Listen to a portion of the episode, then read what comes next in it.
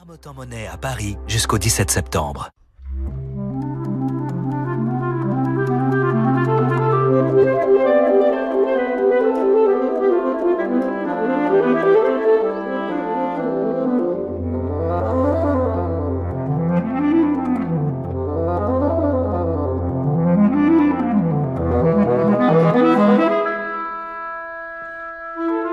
18h-19h, Demandez le programme avec David Abiker sur Radio Classique. Bonsoir et bienvenue dans Demandez le programme. Comme chaque jeudi depuis un mois, je vous raconte la vie d'un compositeur en musique. Après Mahler, Schumann, Haydn, Brahms, Offenbach et Vivaldi, jeudi dernier, voici venu le temps d'Achille Claude Debussy. Il naît un 22 août 1862 à Saint-Germain-en-Laye où sa maison est devenue un musée.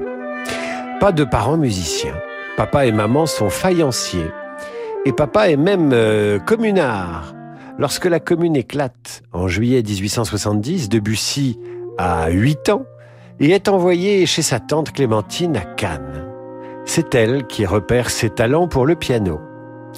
En prison, parce que pendant ce temps-là, le père de Claude, d'Achille Claude, le père de Claude est en prison et là-bas, il rencontre euh, Charles de Sivry, musicien et beau-frère de Paul Verlaine, qui propose de confier le jeune Achille Claude à sa mère, qui elle-même est professeure de piano et elle-même élève de Chopin. Il s'en passe des choses en prison sous la commune. C'est ainsi qu'Achille Claude rencontre Madame Antoinette Flore, motée de Fleurville, avant d'être admis au Conservatoire de Paris en 1872. Il a dix ans. Mais Debussy ne se fait pas à l'enseignement académique. Il n'est jamais allé à l'école. Alors on le confie à Nadejda von Meck, aristocrate, mélomane, mère de famille. Elle va faire voyager le jeune musicien partout en Europe jusqu'à Florence en 1880, où il compose cette danse bohémienne. Il est tout jeune à l'époque.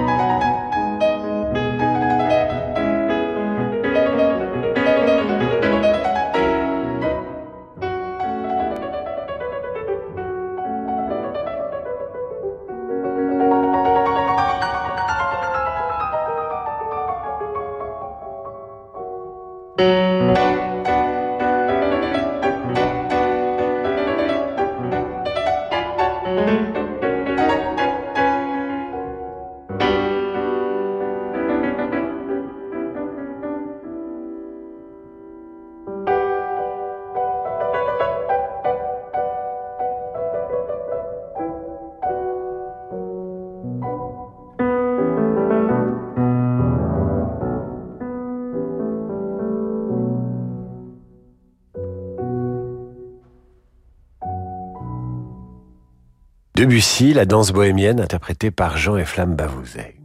De retour à Paris, Debussy n'est plus un petit garçon. Il a 18 ans et va fréquenter les salons et y donner des cours. C'est là qu'il tombe amoureux de Marie Vanier, sa première femme. Il en aura trois. C'est là aussi qu'il rencontre des poètes. L'été de ses 18 ans, il rejoint les Von Meck à Moscou, voyage avec cette famille où il trouve le soutien, l'aisance et la confiance de présenter une première fois le prix de Rome. Il lui faudra trois tentatives pour y arriver. En 1884, il séduit enfin le jury du prix de Rome avec la cantate de l'enfant prodigue et passe trois ans en Italie où il rencontre Verdi et Liszt. Mais Debussy est déjà un fort caractère, qui ne tient pas en place. Il quitte l'Italie, démissionne du conservatoire et s'entiche de Gabriel Dupont, dit Gabi aux yeux verts, avec laquelle il mène une vie de bohème et fréquente Mallarmé, découvre Verlaine qui lui inspire les ariettes oubliées.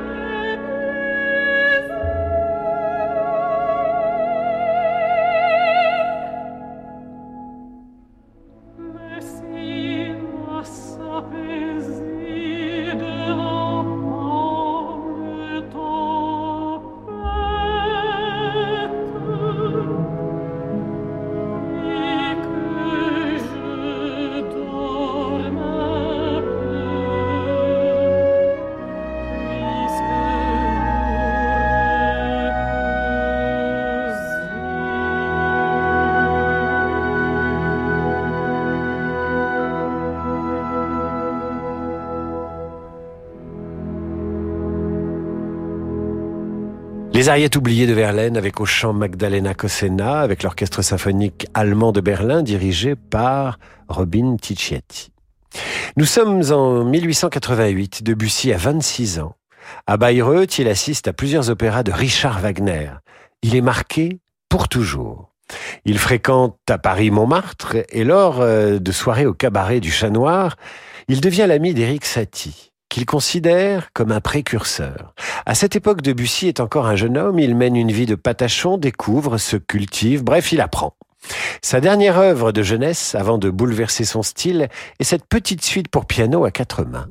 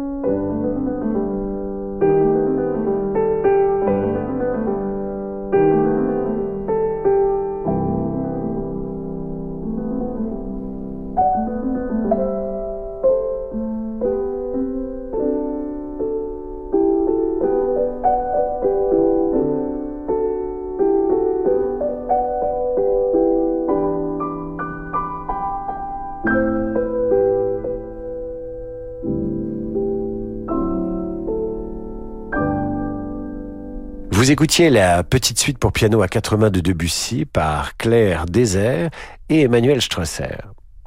1890 est une année importante. La suite bergamasque pour piano sera le premier succès de Debussy, suivi du quatuor à cordes créé le 29 décembre 1893. Puis vient le choc du prélude à l'après-midi d'un faune, paraphrase pour orchestre d'un poème de Stéphane Mallarmé. Malgré une première ratée, l'œuvre séduit rapidement l'Europe. Debussy, en s'inscrivant définitivement dans la musique impressionniste, vient de créer un miracle unique dans toute la musique, et c'est Maurice Ravel qui le dit.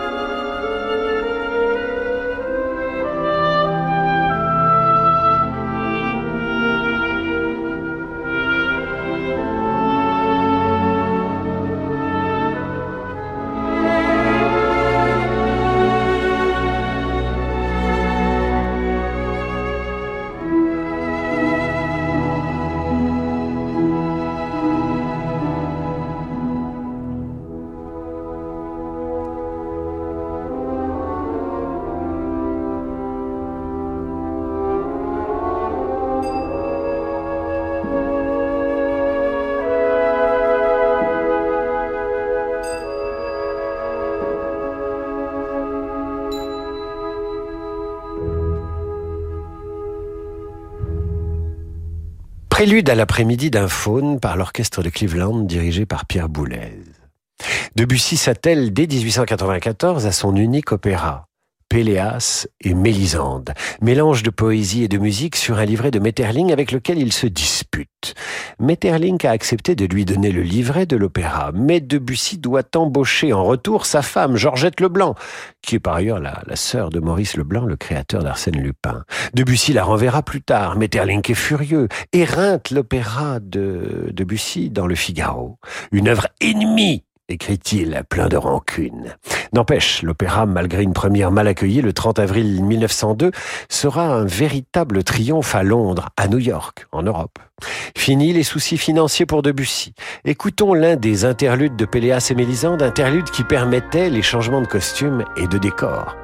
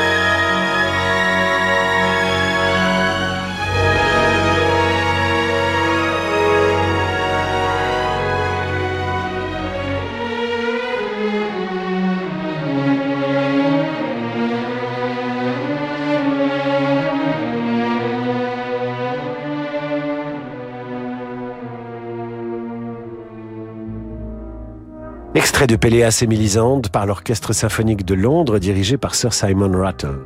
Nous marquons maintenant une courte pause, non sans reprendre ces mots du compositeur, Claude Debussy, désormais au fait de sa gloire. Je suis assez rapide pour composer, mais je suis extrêmement lent pour euh, me décider à le faire. Je vous retrouve après l'entracte pour vous raconter Debussy et la suite de sa vie en musique. Giuseppe De Vito a réuni tout au long de sa vie les plus belles œuvres napolitaines du Seicento. Plus de 40 chefs-d'œuvre des grands noms de la peinture napolitaine sont exposés au musée Granet d'Aix-en-Provence. Le maître de l'annonce au berger, Caracciolo, Finolio, Stanzione, Cavallino ou encore Preti ou Giordan, autant d'artistes à la suite du Caravage qui ont fait du XVIIe siècle napolitain l'une des plus belles pages de l'histoire de la peinture. Naples pour passion, chef-d'œuvre de la collection De Vito au musée Granet d'Aix-en-Provence du 15 juillet au 29 octobre.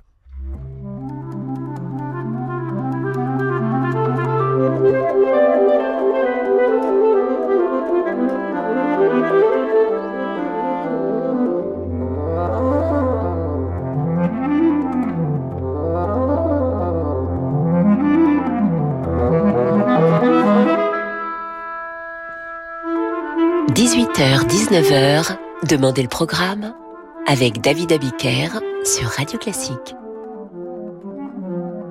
Retour dans Demander le programme sur Radio Classique où je vous raconte ce soir la vie de Claude Debussy en musique.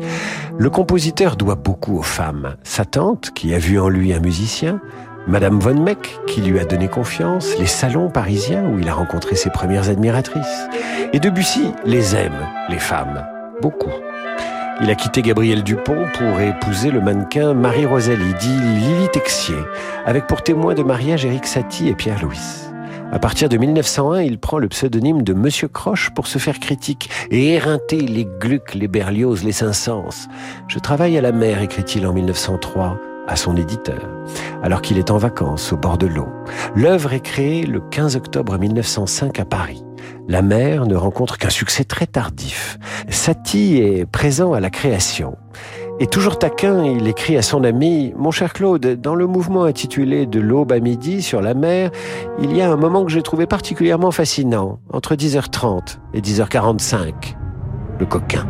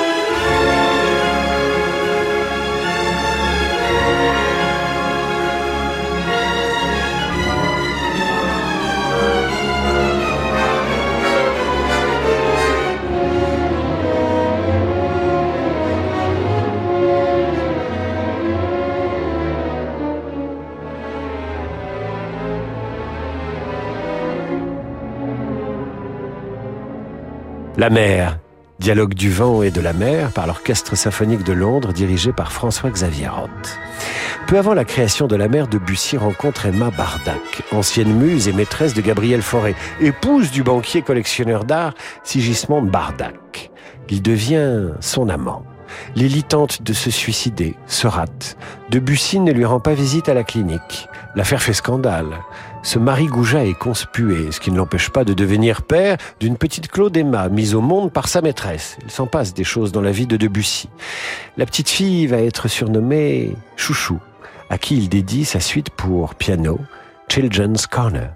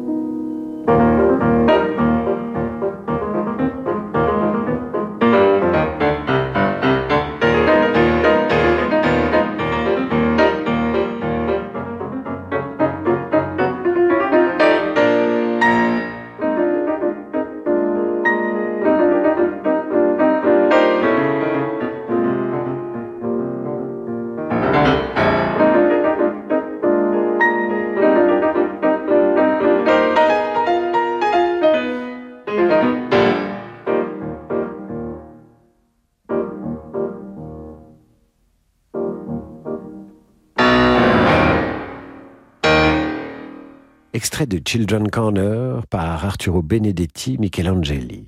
Debussy se marie, enfin, avec Emma Bardac le 20 janvier 1908. Mais il n'est pas heureux en ménage. Pour assurer l'aisance de son foyer, il diversifie ses activités et ses revenus et collabore avec Diaghilev et Baxt sur une idée de Nijinsky. Lors de la création en 1902 du ballet Jeu qui ne connaît pas le succès, la musique est pourtant considérée comme un chef-d'œuvre qui va révolutionner l'histoire de la musique et du ballet. Malheureusement, la santé de Debussy à cette époque se détériore rapidement et la faculté de médecine lui diagnostique un cancer colorectal. Il n'est pas bien, Debussy, ne sort plus que très rarement et achève son deuxième livre de prélude pour piano.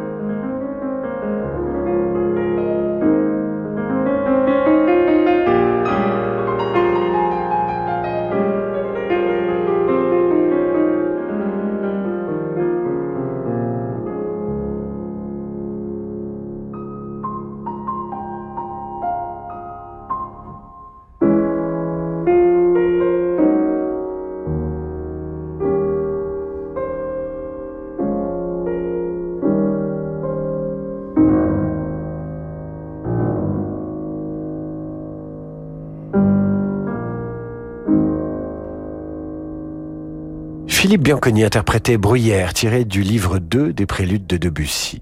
Dans la continuité de Children's Corner, Debussy compose à l'été 1913 sa dernière œuvre destinée aux enfants et dédiée à Chouchou. La boîte à joujou. Il termine la partition pour piano seul, commence l'orchestration qu'il ne terminera pas, achevée par André Caplet en 1918.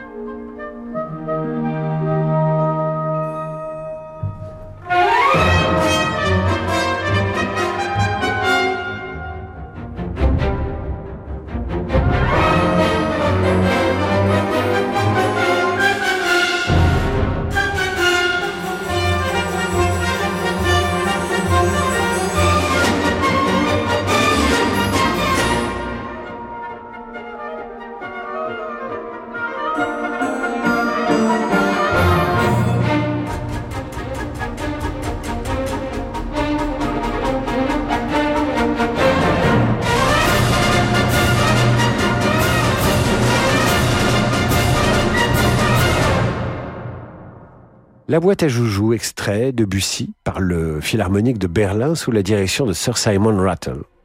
Debussy accepte une tournée en Russie en novembre 1913, à Saint-Pétersbourg. Comme beaucoup de musiciens et de personnalités de l'époque, il descend à l'hôtel Europe. Sa mauvaise santé rend ce voyage éprouvant. Il lui arrive de pleurer de douleur à l'entracte. Ses représentations sont couronnées malgré tout de succès. Toute la société mélomane de Saint-Pétersbourg lui rend hommage. Il est invité à une soirée durant laquelle Serge Prokofiev se met au piano pour lui. À Saint-Pétersbourg, Debussy croise la fille de Madame von Meck, dont il était amoureux plus jeune. Il me semble que nous avons bien changé, lui dit-elle. Oh non, madame, nous n'avons pas changé. C'est le temps qui a changé. Nous sommes restés comme avant, lui répond-il. Une fois rentré à Paris, la guerre éclate et Debussy compose ses cinq ultimes chefs-d'œuvre entre 1915 et 1917. En blanc et noir pour deux pianos, les douze études pour piano, la sonate pour violoncelle et piano, la sonate pour violon et piano, la sonate pour flûte alto et harpe que nous écoutons maintenant.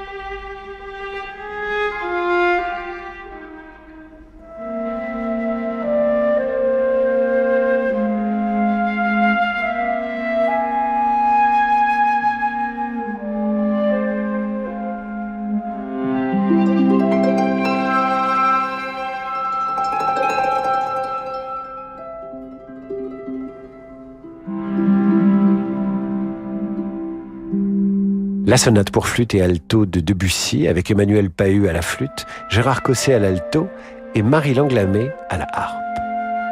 Debussy meurt le 25 mars 1918 au 24 square du Bois de Boulogne. Il est inhumé au cimetière du Père Lachaise dans un premier temps, sans discours. La guerre fait encore rage.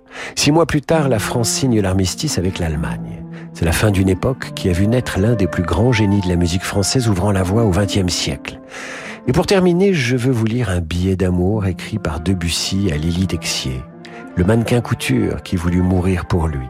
Voilà ce que le musicien lui écrit dans un style adorable où l'amour est une partition à lui seul. Si tu savais, Lily, comme tout est plein de toi ici, il n'y a pas un coin, pas un meuble qui ne soit marqué de ta délicieuse présence. C'est comme mille petites voix qui bourdonnent à mes oreilles en légers murmures si étranges et si émouvants, où ton doux nom de Lily revient constamment comme une fine et délicate musique. Vraiment, je t'aime sans réticence. Rien ne me retient de me livrer tout à fait à cette force qui m'emporte. As-tu senti cette merveilleuse lumière qui nous entoure quand nous devons nous séparer et que nos yeux semblent s'attacher? C'est la fin de cette émission consacrée à Debussy. Vous retrouvez les biographies en musique des grands compositeurs sur radioclassique.fr et maintenant, voici le jazz avec Laurent de Wild et sa Wild Side. Je vous dis à demain 18h pour demander le programme. Bonne soirée mes amis.